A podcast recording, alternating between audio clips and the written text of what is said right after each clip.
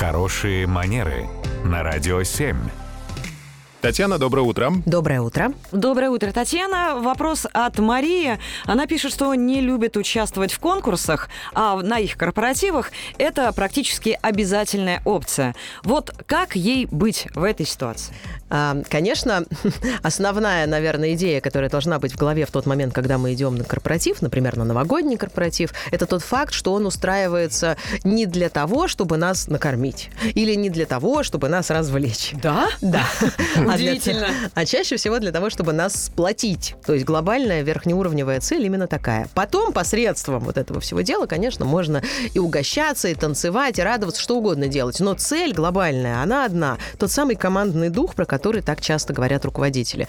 Поэтому, когда мы противопоставляем себя всей нашей команде, нашему коллективу, нашим коллегам, когда мы говорим, бу- буркаем, да, там в углу, я не буду, это смешно, я вот там со всеми там прыгать через скакалку не собираюсь, это нелепо, это выглядит немножко некорректно именно со стороны того, что мы, собственно, не помогаем вот реализоваться той главной цели, ради которой мы здесь все и собрались. Поэтому это не значит, что нужно с радостным визгом бежать на сцену при каждой первой возможности, хотя, наверное, тоже вариант неплохой, но и отмалчиваться в углу, угрюмо смотреть в телефон все, все время корпоратива, наверное, тоже не идеальное решение. Юр, ты готов к бегу на каблуках? Я понимаю, что я лишний человек вообще, в в принципе, а, на корпоративах. А, Спасибо, Татьяна.